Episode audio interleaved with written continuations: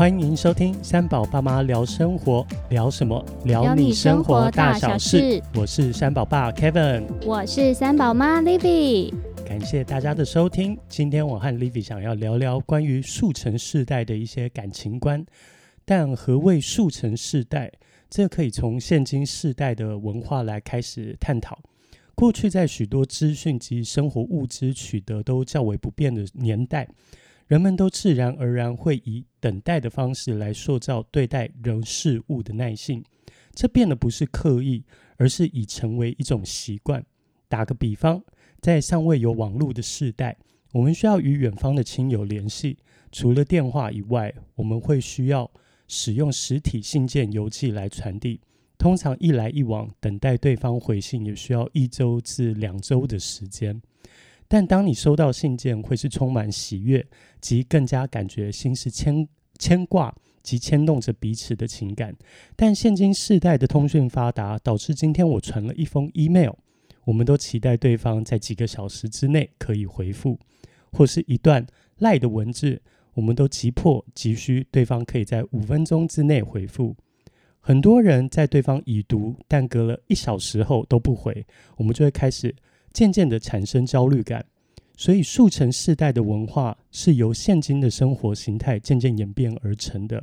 但这样的文化渐渐在吞噬我们的人格养成、生活形态、家庭和谐以及感情观的转变。那这边的话，其实当然一开始还是想要跟 Livy 聊一聊，你觉得速成文化造成的世代改变，你觉得有什么呢？嗯，我这边要分享一个有关于那个 W Style 的创办人，他其实前身是东京衣服的创办人，大家应该其实都有听过他周品君。对，那因为他后来其实在经历婚变之后，他其实新创了一个品牌叫 W Style，他很厉害，在新创的一年啊，年收就破亿，而且他每一周都要推出新品，从设计到成品。五天内就要完成的节奏，其实蛮快的。我想，如果是像他这样子的进行的速度啊，你看，就是我们很容易因为太过于便利，就会失去耐心，然后会焦虑，然后会很容易生气，因为很多东西随手可得，那也有可能就会变得不珍惜，而显得浪费。你想想看，我们光是去超商。我们可以在超商就做了多少事情？我们可以在那里吃饭、买生活用品、买零嘴，我们可以缴费，还可以取货、寄件等等。嗯，你这是在帮他打广告吗？我是说，我们的生活实在是太过于便利，导致我们会失去耐心。嗯，对。那因为刚刚其实 Livy 有提到是说便利性这个东西，我觉得最大的改变就是人都变得特别没有耐性。例如，我们在这什么都讲求便利及快速的时代中，我们连要去买个饮料，如果 Seven Eleven 是从你家走路过去是需要五到十分钟的时间的路程，其实你都会觉得生活很不便利，对不对？对啊，我们因为我们已经都彼此已经享受就是太便利的生活，已经习惯了。嗯，所以不论是在买房租屋，我们常常都会先从生活便利性而开始做评估，而不是从生活品质来做评估。所以往往导致太多人都挤在大城市中生活，哪怕我们牺牲了生活的品质及空间，我们都要换取交通及生活上的便利性。再来是我们会追求用便利性来换取时间，但往往你用便利换取来的这些时间，你也只是把这些得来的时间再去换取更多的自我玩乐无意义的浪费上面。我觉得，但是我觉得台湾有一个蛮蛮特别的文化，你会觉得有一些名店，大家又肯花很多时间，很有耐性的在排队吗？哦，对，这就是排队文化。非常特别，台湾人既没耐性，可是又会为了要排队名店，然后在呃大排长龙，然后耗时的等候，他们其实是可以接受的。这也是我觉得匪夷所思。就是喜欢跟风啦。对，那通常我觉得这样的循环及模式最大的差别是我们忘记及舍弃了我们原本与自己对话的时间，另外还有与亲友好友较为深入的相处及沟通。所以这世代我们会发现，人与人的交往都会停留在较为浅层的对话及玩乐上面。没错，那也因为这样的文化及生活形态的演变，我觉得这世代的感情观与过往的感情观会有很大的差异性。对，那接下来还是想要就是谈谈世代的感情观的差异。那 Living 你觉得你嗯上一代跟这一代的感情的差异，你觉得有什么呢？那我就先来讲一段关于我奶奶跟我说过的故事。我奶奶说啊，他们那个年代其实都是媒妁之言。那她在结婚之前呢，就是她跟爷爷只见过一次面。然后我就问，我就问奶奶说：“啊，那爷爷为什么会喜欢你？”他说：“呃，因为爷爷说他的屁股很大，所以应该很会生。”这这可以在节目说吗？那个年代不是都很讲求效率，生孩子的效率吗？嗯 那后来其实就来提亲了。那因为呃爷爷家是就是当时家里是从事就是渔业和农业嘛，所以一定要多子多孙来帮忙。所以我奶后来就选择我奶奶嘛。那我奶奶其实也没有让我爷爷失望，她就连续生了九个小孩。那反观到现在的呃现看一看现在的感情观，会形成一个很强烈的对比。因为我有一个朋友，他交往过超级多任的女朋友，那到底交往过几任，他其实自己也数不清楚。然后我就说：“哎、你是你就是现在传说中的渣男，你竟然连编号也也不给人家。”然后呢，我朋友就说：“我不是渣，我只是心碎了好多片，每一片都分别爱上不同的人，我只能以无限的翻白眼回应他。”以前啊，一段感情或是一段婚姻就可以走好久好久，但是现在啊的感情就很像麦当劳的速食餐一样，很快就可以拿到，吃完就丢。这真的跟速成文化有很大的关系。嗯，说到这边，其实我还是想要呃补充一下，刚刚这个渣男，你确定是你的好朋友，还是我认知的那一位呢？不，请说出来，我绝对不能出卖他。好，那这个其实我们就放放在心里面，不要在节目里面说出来好了。那我自己本身觉得世代感情的差异性，我觉得最大的差别在感情的保鲜度这块有很大的改变。大家会觉得保鲜度这部分跟今天讨论的速成世代文化造成的感情观有什么关系？其实我觉得关系很大。当这世代在于任何事情都开始追求快速、迅速的时候，我们会对于事物的快速转变，造成对新事物新奇感快速的拉高。但你会发现持续性是降低的。但现今社会的商业行销模式就是如此。好比以前的小孩，同一个玩具可以玩三个月，甚至更久都不会厌烦。但现在的孩子往往三个星期或是更短，就从别的地方又看到更新奇好玩的玩具，那进而又开始要求父母去做一些购买，感觉没有这玩具就好像世界末日一样。那同时间，三 C 产品也是每个人都追求最新的型号手机，而且这不就是你吗？你在说你吗？呃，不要不要说出来，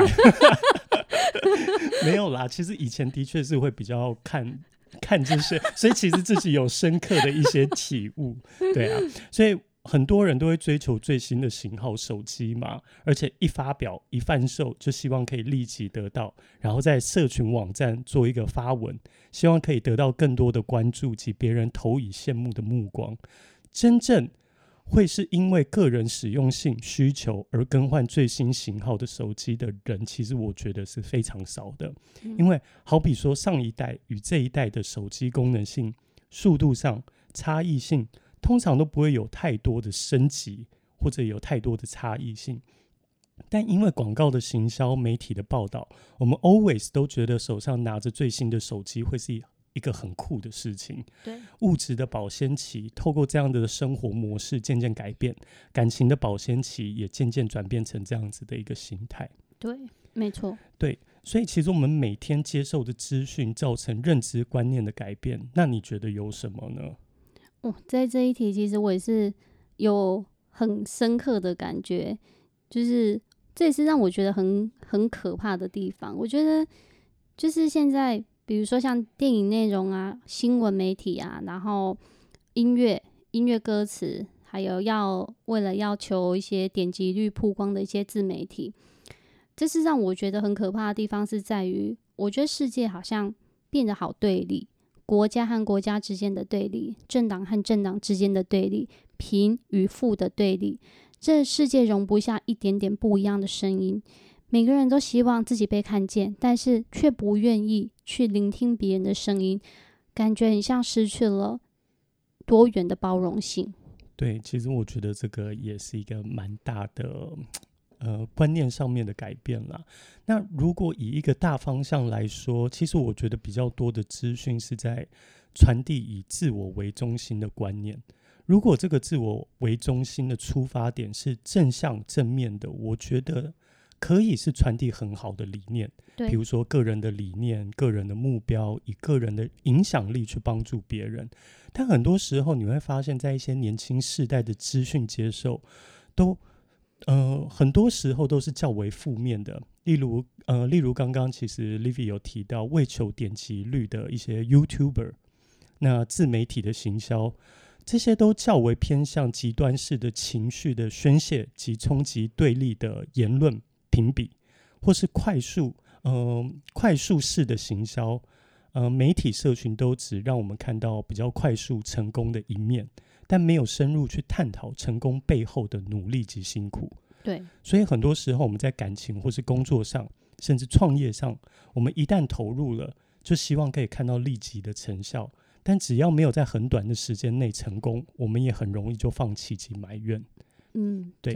所以这个速成世代所造成自身为出发点的社会文化，是否其实？我也是我们今天探讨的一些可能我们上面文化或者感情上面差异，那是否也是造成离婚率提高的一个主要原因呢？其实我在印象中，我以前还在医院工作的时候嘛，然后我们有时候就是工作到一个段落会会聊天。那有一次我跟一位医师在聊天，我们聊到有关于结婚这件事情，那他就跟我说。为什么要结婚？结婚对我有什么好处？哇！我那时候听到这一段话的时候，我其实有点愣住诶，因为我这是我第一次听到，呃，有人想要从婚姻里面得到好处这件事情。老实说，结婚这件事情真的没有好处诶，尤其是对于女生。你要当着我的面说结婚没好处吗？没有没有，我是很幸福，我是少数少数很幸福的。对，尤其是对于女生来说，所以才会那个字啊，就是婚姻的婚嘛，就是女生昏的头才会结婚啊。因为结完婚以后呢，我们会以男方的家为主嘛，在在传统的的思维里面，就要以男生的家为主。比如说像像初二回娘家这件事情，好了，我举我妹妹的例子好了，她总是要等，就是她老公的姐姐先回娘家，然后回完娘家之后呢，我妹妹要等她姐姐。回去了，她才能够回娘家，所以还是需要先等，就是男方这边的呃小姑啊那些，就是回来回来之后呢，她才能够等到他们回去之后呢，招呼完结束之后，她才能够回娘家。对，然后你看女生还要传宗接代的压力。然后生完小孩还要忍受身材变形的压力，还要照顾小孩，然后现在又是双薪家庭，你不是说我完全就是全职妈妈在家带小孩，你也是要帮忙分担家计，所以其实结婚对于女生来说完全没有好处啊。可是对于那些想要从结婚当中得到好处，却不是想要付出的人，通常都会比较难会。得到幸福，尤其是会比较斤斤计较的人。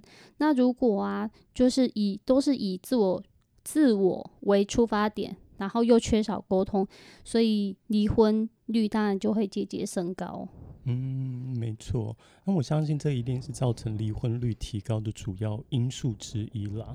但因为我们其实也在这个时代，我们也一直吸收对自己好。不要委屈自己的资讯观念，但往往我们会错意不要委屈自己的定义，因为从与他人共同建立长久情感到委屈自己，我觉得这两者之间其实它的范围还蛮广的。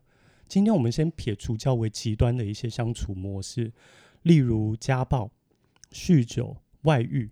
我们先从本身对于情感的维持度来做探讨好了。我们很常会看到两个人一开始很相爱，不论对方有呃身上有任何缺点，我们都会比较会选择视而不见。但往往热情还在，但很快的，当热情退去后，我们渐渐就会以自我为出发点来看待对方的缺点，例如。我不喜欢你刷牙，牙膏没有从后面开始挤。哦，好像新闻上有人因为这样就离婚了吗？对，或者是我不喜欢你每天回到家都打电动，不陪我追剧。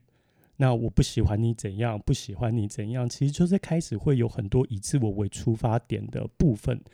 所以在这所有的不喜欢，都是由你自己想象或是习惯的生活形态为出发点，来加注在另外一半身上。所以这世代，我觉得造成较欠缺的是互相成长、互相包容的这种形态感情。我认同。对，那 因为其实我们从刚刚说到现在，我们一直在说这个世代上面的感情上面的差异，但我们是不是也可以探讨一下，当这些感情、爱情的热情退却后，我们应该要怎么办呢？嗯，应该。说很多人都很期待他的爱情是永垂不朽，可以经得起时间的考验，可以经得起呃容颜的苍老。即使无法一直感情升温，一直升温的话，也能够感感受到一丝的温情。我们必须要理解到，说感情的世界其实很多变，它不可能一直在升温的状态。它不可能会是处于一个高峰的状态，所以我们必须要习惯这是一个常态。但是当退温之后呢，剩下爱与只剩下爱与责任这两件事情，好像又有一点可怜。所以呢，我这边有一点点小小的两个建议。第一个呢是仪式感，我们可以在对方最重视的日子里营造仪式，比如说一朵花、一杯咖啡。一段旅行，这些都可以显示彼此与众不同的关系，而且要重视彼此重视的东西。第二，要记得当初爱上彼此的感觉，永远记得这一份悸动。就像我当初就是爱上弹钢琴的你，所以当我看到你在弹钢琴，就会很想要默默的在旁边陪着你。呃，可是自从结完婚之后，其实好像也没有真的有时间再继续弹钢琴了。对啊，所以你就知道你多久没弹琴了，我就多我也就有多久没正眼看过你了。好好好，那我在努力，真的其实在开始练琴。对啊，那因为刚刚 Livy 有提到啊，其实我觉得在感情生活上面，仪式感其实非常重要。因为讲到这边，就让我想到当初我们。嗯，交往一段时间之后，我记得好像是情人节吧。嗯，对啊，那时候我就想说，哎，一定要来一个很特别的情人节，所以那时候就订了台北一零一楼上的随意鸟地方这间餐厅。然后那时候其实因为那间餐厅也算蛮蛮贵的啦，那那时候自己的收入其实真的也倒还没有很稳定，所以那时候就算了一算，然后自己身上就带足了现金。然后想说，哎，终于可以好好表现一下。殊不知，当天吃完饭之后，菜单哦呃，应该是结账呃结账的时候，然后结账单一拿到，然后结果我的钱不够。因为你少算到服务费，你真的算数非常的不好。对，所以那时候就非常的尴尬。但其实也因为这样子，让我们其实彼此留下了一个还蛮深刻的一个情人节的吧。所以其实不论这个过程是如何，我觉得其实就是在生活上面我们的一点点的仪式感，然后其实也是一个共同的回忆。我觉得热情总会有褪去的一天。那取而代之的会是更加幸福的稳定感及亲情。我们很常听到身边的人婚后都说他自己另外一半的缺点及不是，但往往我们会反问他：这些缺点及个性，难道在婚前你不知道吗？我们最常得到对方的回复都是：我知道啊，但我以为他会改啊，我以为他怎样怎样又怎样，所以又再次印证了这又是以自我为出发点的一种想法。所以，我们希望大家在迈入感情或婚姻时，你是想要追求一份不切实际的长久热情，还是一份长久且稳定的幸福？与对方一同探索更多共同的兴趣、生活理念、家庭和谐及未来蓝图。当你深入去了解后，我相信我们就会避免感情谈到一半，往往就以我，呃，就以我对他没热情为由而伤害彼此。你知道有位心理学家啊，他说过，现在人慢婚，并不是因为他们不在乎婚姻，而是他们更在乎婚姻，所以才会如此谨慎，难以前行。嗯，如果我们吃够汉堡跟薯条的话，我们已经受够了汉汉堡跟薯条这些素食的话，那是不是应该要试着老老实实的准备材料，细火慢熬出一桌好菜？在素食的爱情年代，学习慢爱。像我们两个，因为我们很喜欢分享生活嘛，对，然后我们我们也会让我们自己彼此会有不同的单单独就是去学习的的时间，空空处的时间。比如说你会去打打球，那我会去学习，比如说一些花艺呀、调香啊等等课程。那我们应该是要去丰富我们的生活，然后我们可以就是会有聊不完的话题，因为我们会彼此分享，然后深入了解彼此嘛，然后让自己的生活更加的精彩。对，那我刚刚其实对你最后那一段话，就是吃够汉堡薯条的话，就试着老老实实的准备材料，细火慢熬出一桌好菜吧。哇，我觉得这句话真的实在是太有感觉跟画面了。对，那其实今天还是很谢谢各位听众的收听，那同时也希望今天分享的内容能够与听众们。更加深入的去探讨爱情的本质及相处之道。最后，也欢迎大家订阅我们的频道，同时也可以留言分享一些你们的想法，或是有更多生活上我们可以一同讨论的话题，也都欢迎让我们知道。那我是三宝爸 Kevin，我是三宝妈 Livy，祝福大大家平安喜乐，恩典满满，谢谢。